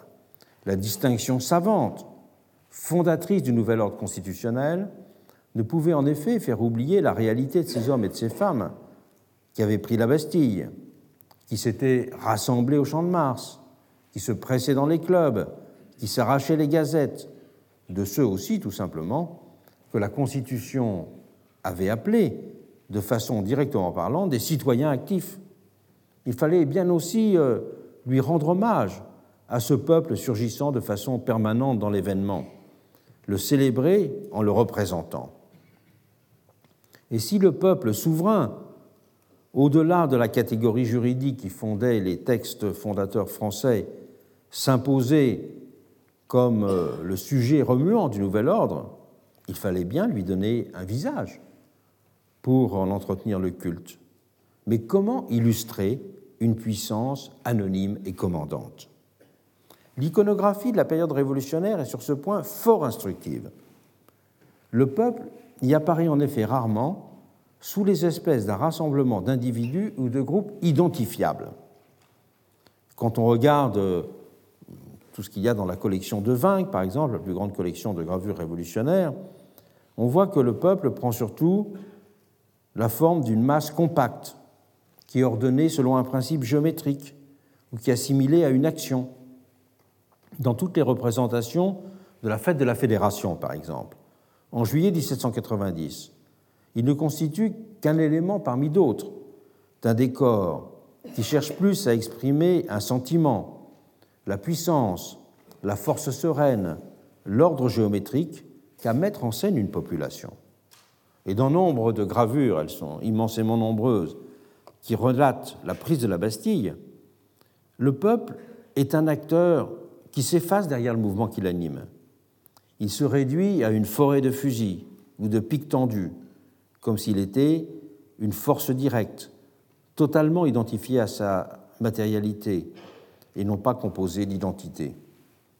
Dans nombre de gravures, le peuple prend même significativement les apparences d'un Hercule appuyé sur sa masse. C'est même la représentation la plus courante pendant la Révolution française. L'Hercule appuyé sur sa masse. Parce que l'Hercule, c'est la figure évidente et sereine d'une puissance que nul ne saurait contester. Mais ressurgissait ainsi, fait significatif, une allégorie classique, celle de l'Hercule, qui avait été autrefois maintes fois mobilisée pour illustrer la prééminence royale. Il y a deux grandes illustrations de la prééminence royale, le lion et l'Hercule. L'Hercule va irriguer l'iconographie de la période révolutionnaire et l'image du lion va irriguer l'iconographie de la période républicaine. Sous la Troisième République, il y a énormément d'allégories du peuple sous forme de lion. Et donc, il y a une récupération, si je puis dire, de la représentation du peuple sous les espèces d'une incorporation de l'ancienne puissance royale, sous les espèces de l'Hercule et sous les espèces du lion. Mais donc, euh, c'est une transfiguration de l'unité, c'est une transfiguration d'une puissance et non pas euh, l'expression d'une euh, vie composée. Et que le peuple est de la sorte unité et puissance. Et il inverse la fameuse équivalence posée par Hobbes, Rex est populus, le roi et le peuple. Et au fur et à mesure que la Révolution progresse, on constate d'ailleurs une abstraction croissante des représentations du peuple. Il finit souvent par ne plus être évoqué que sous les traits d'un symbole, la présence sourcilleuse de l'œil de la surveillance, l'élévation d'un bonnet phrygien qui est planté à la pointe d'une pique. C'est un principe masqué dont dérive toute chose. Il devient d'une certaine façon infigurable. Il ne se donne plus dans un certain nombre de gravures que comme un pur mot, une inscription livrée à la méditation des lecteurs ou de ceux qui regardent l'image, évocation silencieuse d'un mystère insondable. À partir de 1792 ou 1793, un nombre croissant de placards se limite ainsi inscrire dans le fameux triangle de l'égalité, triangle maçonnique, les mots de peuple souverain. Et généralement, ils sont représentés avec, en jetant des éclairs. Donc le mot peuple jette des éclairs, mais il est simplement un mot qui irradie de mille feux, comme un astre que l'on appréhende que par ses effets réfléchis, mais pas par sa consistance propre. Et l'écart permanent du peuple à sa représentation a été extraordinairement souligné dans une initiative qui est prise par David, le peintre et l'ordonnateur des fêtes révolutionnaires, en 1793.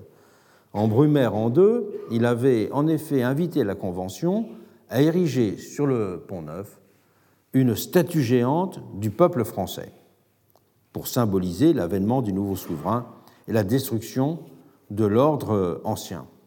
Mais comment euh, euh, représenter ce peuple souverain Il y a eu un concours qui était ouvert, avec tout un ensemble de représentations du peuple souverain qui ont été données. Et il y a des ouvrages qui ont été euh, publiés, je pense notamment à l'ouvrage d'Annie Jourdan, Les monuments de la Révolution, qui retrace l'histoire du concours sur cette statue du peuple souverain avec les modèles qui ont été envoyés. Ils étaient presque tous de même nature et, celui que suggérait David ressemblait tout à fait aux autres. Mais il ajoutait, David, une sorte de description euh, symbolique, je dirais presque de la matière de cette statue. Il proposait par exemple de réunir toutes les anciennes statues des rois, de les empiler pour constituer le socle du monument. Donc euh, là, c'était un symbole très clair. Mais l'allégorie ne s'arrêtait pas pour lui à l'image d'un géant debout, puisque toutes les, toutes les, propositions, généralement sous forme de maquettes en plâtre, qui avaient été euh, envoyées, représentait un géant debout. Il ne suffisait pas pour David qu'un géant debout foule à ses pieds les débris de la monarchie. Il fallait donner euh, une densité symbolique à cette effigie. Bien sûr, l'armement d'une massue, qui disait la puissance, mais dans les mains aussi, dans une main, des figures, des figurines de l'égalité et de la liberté qui étaient serrées pour rappeler l'attachement aux valeurs de la République. La référence aussi à des superstitions piétinées pour traduire l'empire de la raison. On a posé aussi sur le socle, socle donc constitué des anciennes euh, statues des rois, des médailles commémoratives des grands événements. Il y avait de la reproduction d'un certain nombre de textes de la Constitution, la Déclaration des droits de l'homme. Quant à la matière même de la statue, le bronze, comme toutes les belles statues, on voulait la fondre, ce bronze, à partir des canons pris à l'ennemi. Et donc il fallait euh, une suraccumulation d'allégories pour représenter le peuple. Et une suraccumulation qui était même liée au fait que sur son front, on avait mis euh, le mot lumière, sur sa poitrine les mots nature et vérité, sur ses bras les mots force et courage. Et tout se passait ainsi comme s'il fallait ajouter des mots aux signes pour donner vraiment à voir le peuple. La seule force de l'image s'avérant d'une certaine manière impuissante à le saisir.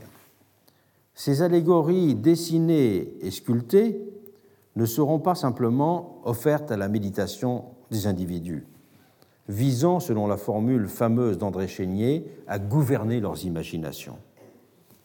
Elles constitueront aussi le fond des décors de nombre de manifestations festives. Entre l'an 2 et l'an 8, il y a en effet toute une série de fêtes qui sont appelées la fête du peuple français, la fête de la souveraineté du peuple français, la fête de la régénération du peuple français, qui ont été organisées. Et qu'à chacune de ces fêtes, on a essayé de, retrouver une iconographie, de retrouver alors des statues que l'on faisait en plâtre, parce que ça coûtait moins cher et elles duraient euh, moins longtemps, qui reprenaient euh, ces modèles que j'ai euh, mentionnés. L'objet de la fête de la souveraineté du peuple, disait par exemple François de Neuchâteau, qui était son organisateur, qui sera un grand ministre de l'Intérieur, l'objet de la fête de la souveraineté du peuple tient à des idées politiques et métaphysiques qu'il est important de rendre sensibles. Comme si le problème n'était pas de donner un contenu politique à la réalité sociale, mais de rendre sensibles des vérités métaphysiques. Et ces images ne seront pas propres à la Révolution française d'ailleurs, car la figure du colosse qui incarne la foule se retrouvera dans bien des œuvres. C'est bien sûr le premier, euh, c'est le célèbre frontispice de Léviathan, où l'on voit que le, peuple n'est simplement que euh, le colosse représentant en fait une figure dans laquelle le roi et le peuple sont confondus. Mais c'est aussi le célèbre tableau de Goya, le colosse, euh, qui, qui domine le monde. Et significativement, il y a tout un ensemble de gravures de Daumier qui symbolisent le suffrage universel, où le suffrage universel est symbolisé comme un géant, et que face à ce géant, il y a les petits nains de l'opposition. Les petits nains de l'opposition qui s'appellent Thiers, Guizot, euh, ou tous ceux qui vont faire, et qui n'arrivent pas à enchaîner euh, le géant. C'est aussi une image qui sera remobilisée dans la propagande soviétique. Il y a un très célèbre tableau que vous connaissez peut-être, euh, Le géant de Koustodiev, où on voit un géant qui. Il y a une manifestation, euh, qui, une manifestation en 1905, où on voit des, maisons simples, paysannes, on voit une, petite église, et on voit un espèce d'immense géant qui surgit de la foule en costume de paysan, et le tableau s'appelle Le Bolchevique. Et c'est un, un, très beau tableau d'ailleurs, qui est actuellement à la galerie Tretiakov à Moscou. On peut dire que l'écart entre le peuple corps de la souveraineté et les multiples manifestations du peuple concret ne résulte pas seulement de la difficile superposition entre une catégorie abstraite et les formes sensibles.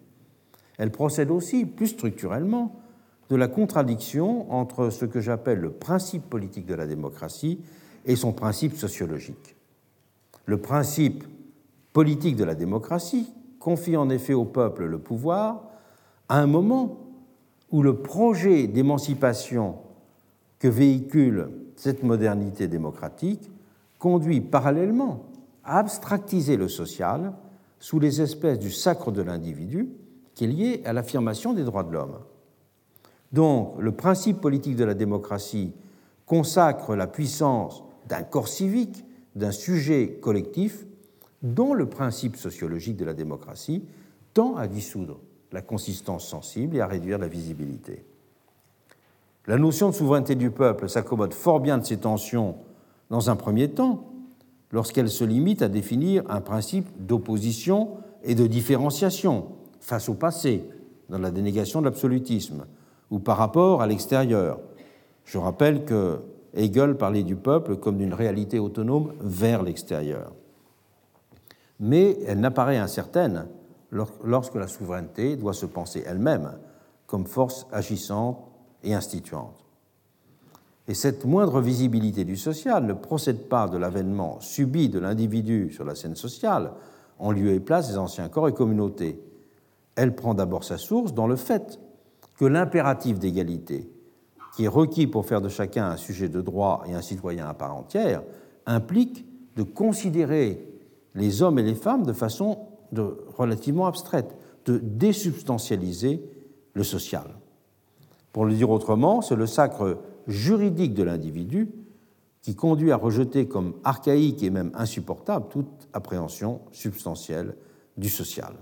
Et c'est pour cela que la société démocratique entraîne une négation radicale de toute organicité et une critique permanente des institutions qui pourraient enchaîner les hommes à une nature, les rendant par là même dépendants d'une puissance extérieure à eux. Et les réquisites de l'égalité et les conditions de l'autonomie ont superposé du même coup leur impératif pour ne plus considérer comme forme légitime du lien social que celle qui dérive d'un contrat volontaire. Et l'entreprise moderne a ainsi imposé de désubstantialiser le social pour le ramener à une pure quotité, celle des conditions d'équivalence, de commensurabilité entre des individus indépendants, sujets de droit.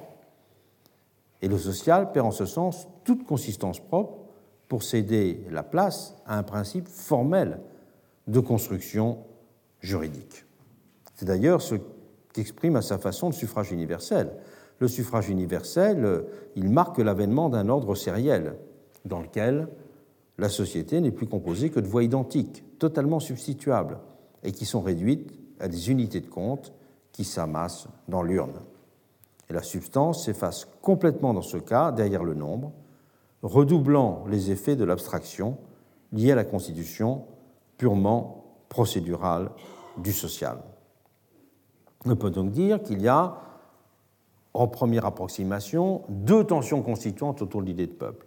Une première tension entre l'idée de corps civique et celle de forme sociale, et une deuxième tension entre euh, le principe politique de la démocratie et son principe sociologique. C'est deux façons de voir cette, cette tension. Et pour réduire l'ambiguïté du mot peuple, le travail politique de la représentation va consister à essayer de créer un peuple fictif au sens juridique du terme, c'est-à-dire à forger, à travers une institution, un corps symbolique en lieu et place d'un peuple réel devenu introuvable et infigurable. Alors cette entreprise de figuration symbolique, elle était facile dans la monarchie.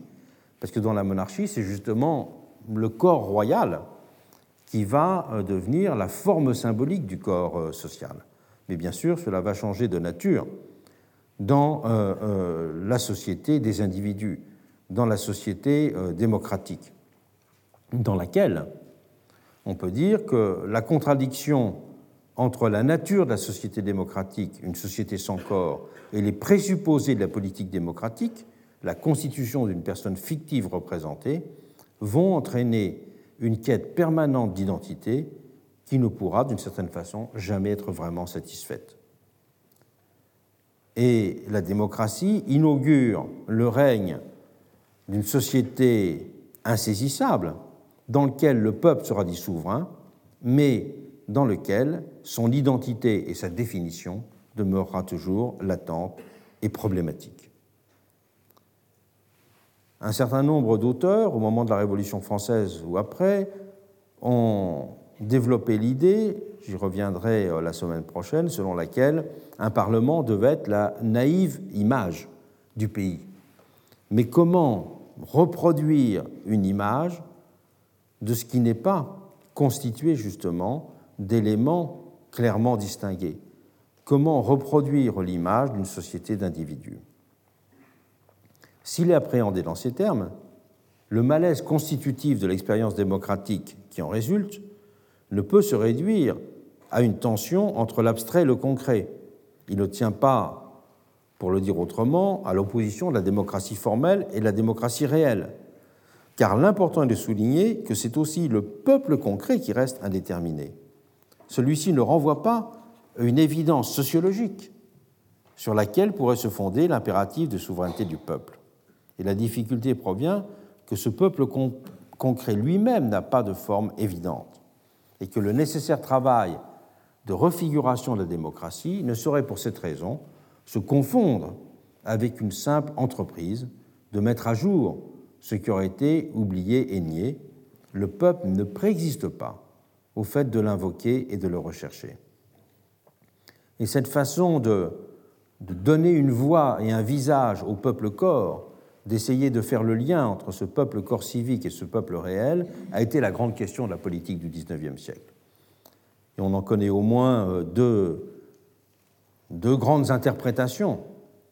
La première interprétation, qui est celle de l'historien Michelet. Pour Michelet, c'est simple. Le peuple est indéfinissable, le peuple, c'est le grand muet, disait-il. Et donc, si le peuple est ce grand muet, il ne peut prendre voix, il ne peut prendre visage qu'à travers euh, euh, la narration qui est faite par l'historien. Il ne peut prendre visage, la puissance native, la sève qui l'anime, ne peut être euh, en quelque sorte valorisée que si elle est euh, racontée, que si elle est prise en charge par euh, un travail d'interprétation qui peut être celui du poète, mais qui, dans le cas de Michelin, était celui de, l'historien, et qui avait donc pour fonction de faire parler ce grand muet. Il avait même cette expression, Michelet, il faut parler peuple, il faut lui donner une voix, le révéler à, à lui-même. Et l'autre façon de, donner cette, euh, de trouver les moyens de donner un, de constituer un, rapport entre le peuple corps civique et ce peuple réel, ben ça va être toute la recherche du socialisme à travers euh, l'idée d'une négation de la société des individus, c'est-à-dire de restaurer une réalité corporative du social. Cette restauration d'une dimension corporative du social, on la voit puissamment euh, exprimée déjà chez des auteurs comme comme Pierre Leroux, et elle prendra évidemment euh, la place euh, massive dans euh, l'œuvre de Proudhon. Le problème pour Proudhon, c'est de passer d'une mystique politique qui fait référence à un peuple, mais peuple que on est bien normal de décrire, à une sociologie. Et pour passer d'une mystique démocratique qui ne fait que sacraliser le peuple principe à une politique démocratique, eh bien, c'est par l'intermédiaire d'une sociologie et la construction de ce qu'il appellera des corporations nouvelles. Donc il y a ces deux grandes voies. On pourrait dire euh, une première voie est celle d'une certaine mystique de l'idée républicaine, d'un certain point de vue, et l'autre voie sera celle d'une construction euh, du monde du travail. Ce seront les deux façons de penser ce rapport. D'un côté, il y aura l'exaltation et la ferveur euh, de l'historien qui veut donner la voix et un visage au grand muet, de l'autre côté, le projet de réorganiser encore la société des individus. Et l'écho de ces deux approches sera considérable au XIXe siècle, donnant d'un côté une sorte de constituant religion, pourrait-on dire presque, l'idéal républicain, ce sera la vision d'un kiné aussi, par exemple, et de l'autre côté, euh, l'organisation d'un peuple travail qui prendra progressivement conscience de sa, de sa force. Mais il faut aussi euh, considérer la tension structurante de l'idée de peuple d'une troisième façon. C'est dans les multiples déclinaisons du peuple concret, du peuple forme sociale. Donc c'est un troisième type de contradiction qu'il faut analyser. Le peuple n'existe pas au singulier sous des espèces que l'on pourrait adéquatement décrire de façon exhaustive. Il n'existe qu'à travers une série d'apparitions, de manifestations, de récits qui dessinent l'équivalent de certains traits ou en expriment de façon purement conventionnelle les préoccupations, les impatiences et les attentes. Et on peut distinguer dans cette perspective euh, cinq catégories, cinq manifestations ou cinq apparitions. J'emploie ces mots de manifestation euh, ou d'apparition pour ne pas euh, donner une définition substantielle. La première, c'est le peuple arithmétique, le peuple électeur, parce qu'il a une réalité tangible. Il se manifeste sous une espèce chiffrée. Il se décline à travers euh, des, pourcentages, à travers des chiffres. Et l'épreuve électorale, elle met en chiffres, pourrait-on dire, le peuple. Et elle le met en chiffres sous des espèces qui permettent de le constituer euh, sous la forme d'une majorité ou d'une minorité. Épreuve qui, d'ailleurs, a pour caractère de permettre de clore les controverses, parce que personne ne peut discuter que 51 soit supérieur à 49 il consacre euh, dans cette mesure le suffrage universel comme pouvoir du dernier mot.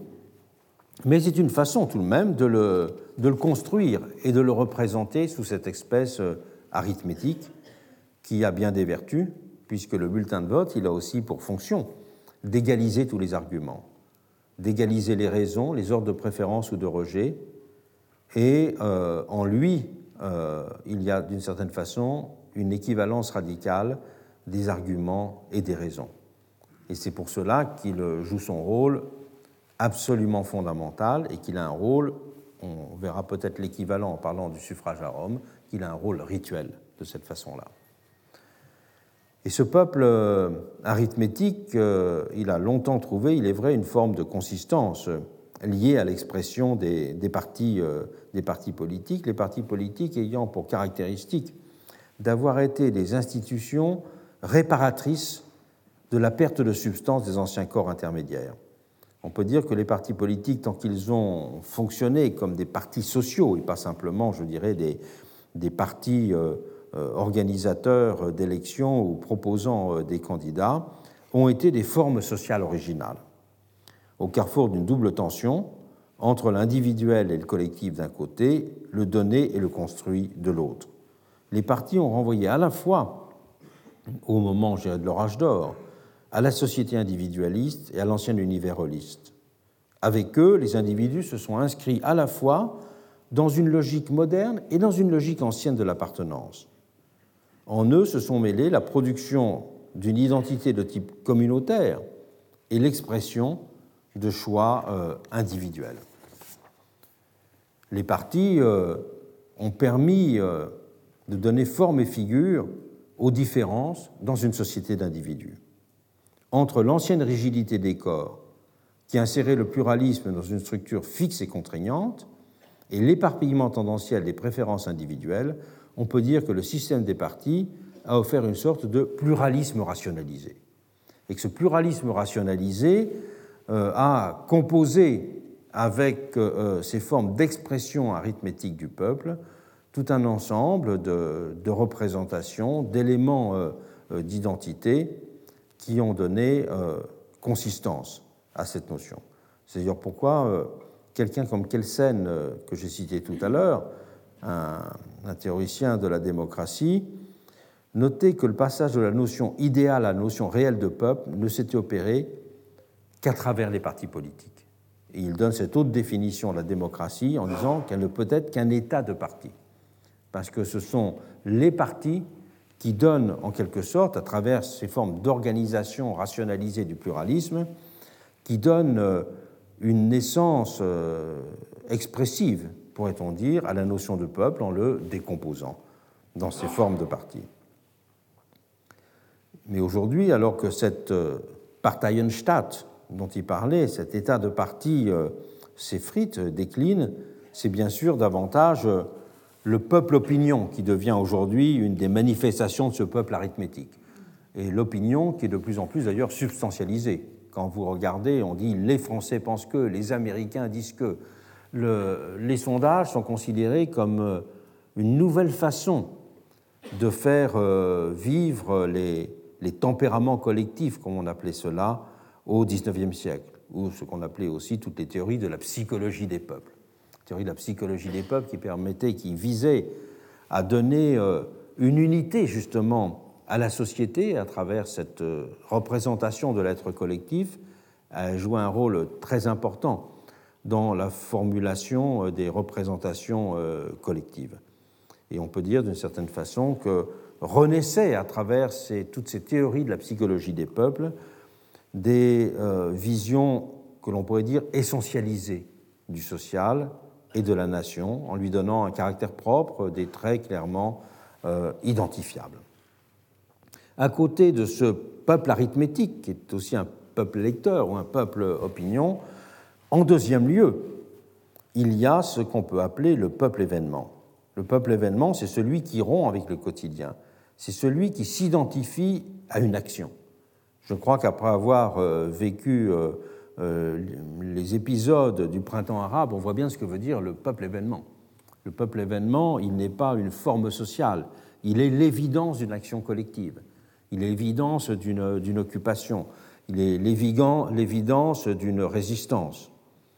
Et on peut dire que l'événement, dans ces cas, c'est ce qui permettait en, juillet 1830 de parler de l'éclair de juillet.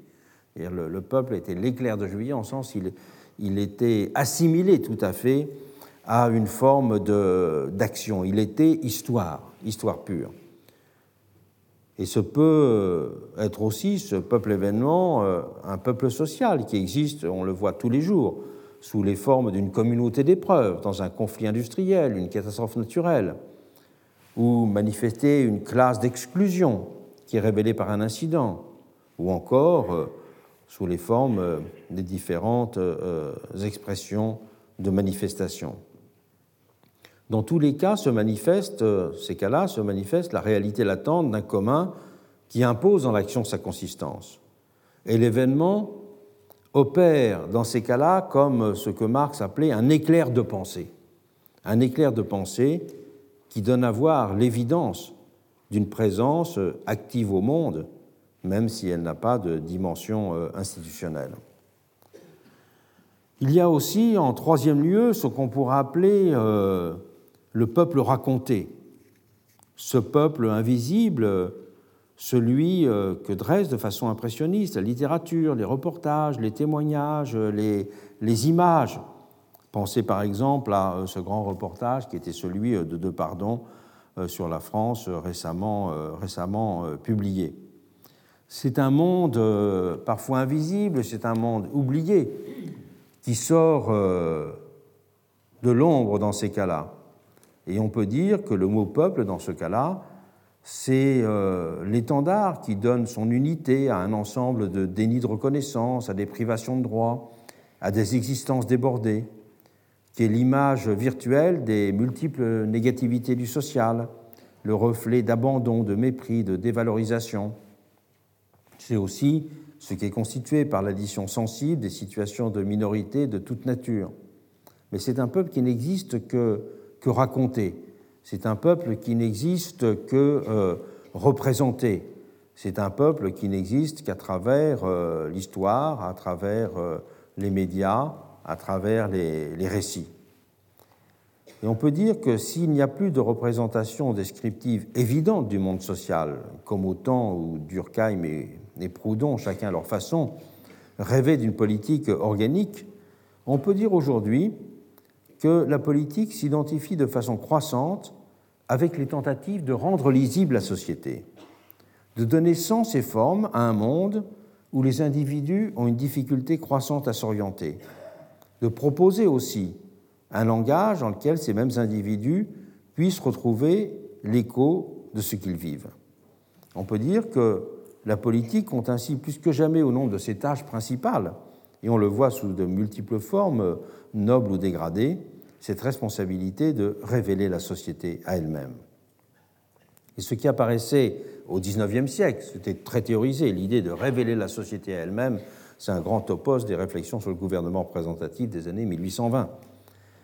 Euh, mais ça apparaissait comme une fonction parmi d'autres du gouvernement représentatif. On voit aujourd'hui que ça prend la première place. Et c'est pour cela que action politique et sciences sociales lient d'une certaine façon sans cesse davantage leurs objets et leurs euh, démarches.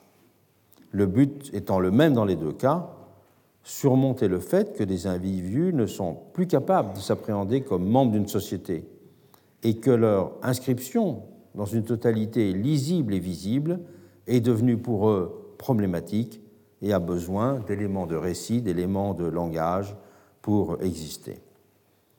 On peut dire que cette vision euh, du peuple narration correspond aussi à un nouvel âge de la société et de la sociologie, dans lequel ce ne sont plus des conditions qui structurent le social, mais dans lequel ce sont des situations. Les identités ne sont pas de l'ordre de qualité commune, elles sont constituées par des accidents partagés, des parcours croisés, et cela, bien sûr, bouleverse complètement les termes dans lesquels se formule la question de la représentation. Il faudrait aussi mentionner, je, vais vite, le peuple histoire, qui est constitué, et peut-être que nous sommes saturés de peuple histoire, spécialement en France, constitué par les récits supposés agrandir les existences individuelles et produire un sentiment d'appartenance. Peuple qui est construit indissociablement par la mémoire publique et le travail des historiens, et qui se donne de cette façon comme notion à travers des, images et un, un, langage. Et enfin, en sixième lieu, et il est essentiel, celui que j'ai appelé le peuple principe, ou on pourrait dire le peuple individu, parce que c'est celui qui est radicalement non substantiel parce qu'il est constitué par euh, le projet qui fonde l'inclusion de tous dans la cité, le respect des droits subjectifs. Droits qui protègent et construisent l'individu en même temps, qui constituent indissociablement la citoyenneté de l'individu comme forme d'appartenance et l'humanité de l'homme comme reconnaissance de l'irréductible singularité de chacun. Avec le peuple principe se lie de cette façon le tout et la partie, de la société. Il incarne d'une certaine façon, dans ses multiples déterminations, ce qu'il y a d'essentiel dans une représentation du peuple, c'est le nom qu'on l'on donne aux droits subjectifs. Je renvoie sur ce point d'ailleurs à un livre très intéressant qui vient de paraître, que je discuterai dans un cours ultérieur. C'est le livre de Catherine Colliot-Hélène, La démocratie sans démos. Et ce passage politique de la sociologie au droit est ressenti comme d'autant plus nécessaire dans le monde contemporain que les anciennes catégories du social ont évidemment perdu leur pertinence. Peut dire de cette façon-là qu'aujourd'hui, le, le peuple principe, euh, le peuple individu, euh, euh, sujet des droits individuels, est devenu le, le peuple le plus, le plus sensible, dans lequel chacun peut se reconnaître car ce sont ces droits qui sont organisateurs de plus en plus précisément euh, de la vie euh, de, chaque, euh, de chacun d'entre nous. Mais si le peuple n'est plus un, mais multiple, s'il devient l'hologramme des différentes manifestations du sujet politique, la notion de représentation-figuration est devenue du même coup structurellement indéterminée.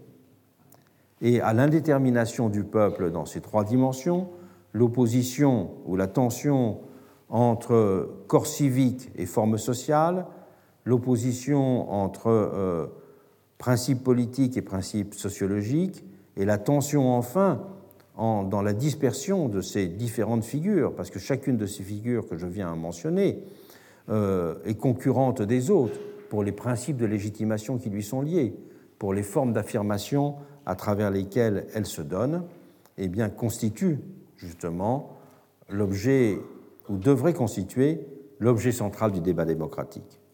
L'objet central du, démocratique, débat démocratique, c'est un de ses premiers objets, c'est justement de faire euh, ressortir, de faire sentir, de rendre sensible le fait que ces différentes figures, avec leurs tensions, sont à l'œuvre et que nul ne peut prétendre en maîtriser euh, les données et les réduire euh, par sa propre volonté. Il faut donc faire vivre ces tensions pour essayer de faire vivre la démocratie de ce point de vue.